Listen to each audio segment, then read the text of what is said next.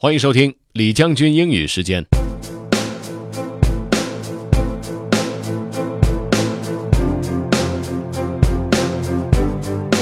今天的内容是关于二十几岁的时候养成习惯的重要性。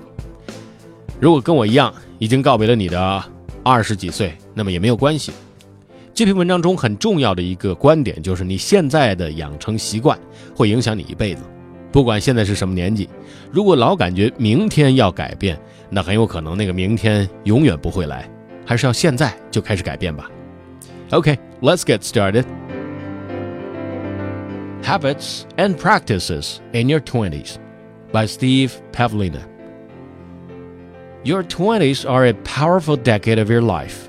During this time, you sculpt many of these habits and practices you'll probably maintain throughout your 30s, 40s, and beyond. However, many 20 somethings don't give much thought to how their decisions and actions during this decade will ultimately create their future identity. They expect they'll be able to make changes later, but that assumption usually turns out to be wrong.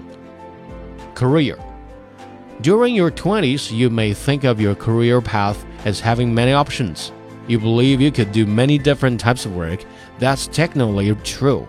Later in life, however, people have a tendency to wrap their career paths into their identities. They don't just do a job, they are that job.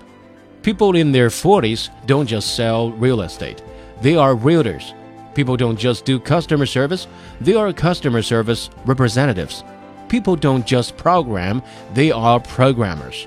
When you're in your 20s, be extra careful about the risk of getting sucked into a long term career path by doing some temporary work to cover expenses. A good rule of thumb is to ask yourself if you'd still like to be doing that job in 10 years. If your answer is something like hell no or a cynical laughter, maybe you should pass and wait for a better spot. If you're desperate for money, fine, but do be careful about the possibility of short term decisions becoming long term patterns. If you don't have a clear exit strategy, you may find that the exit is decades away.